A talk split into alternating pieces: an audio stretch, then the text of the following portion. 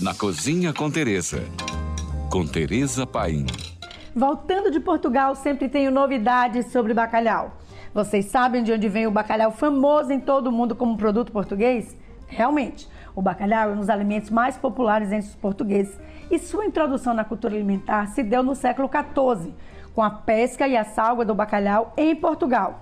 Mas os pioneiros na pesca do bacalhau foram os vikings, que na falta do sal deixavam o peixe secar ao ar livre, disposto nos barcos. Na Idade Média, o sal era um trunfo dos portugueses. Eles tinham e utilizavam como moeda de troca com os países nórdicos, de quem importavam o bacalhau e para quem exportavam sal. Então o escambo estava valendo.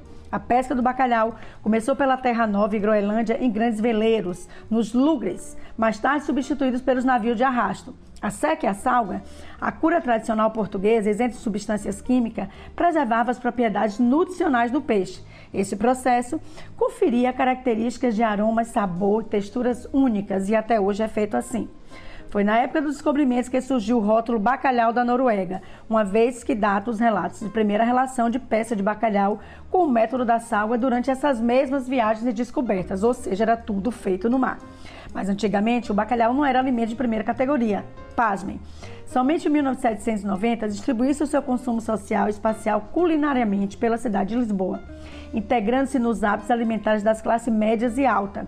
Assim, ele passou a ser consumido por aristocratas, médicos estrangeiros e ricos que habitavam as zonas do bairro Alto em Lisboa, até mesmo o príncipe real. Na Casa Real, inclusive, chegou a se ter os fornecedores próprios de bacalhau durante os séculos 18 e 19. Em 1958, Portugal assumiu-se como produtor número um de bacalhau salgado e seco e firmou-se como tal no mercado internacional. A partir dos anos 60, surgem problemas motivados pela mudança de direitos no mar e pela dificuldade de encontrar novos homens com vontade de trabalhar neste ofício, o que levou mundialmente a elevar o preço do bacalhau.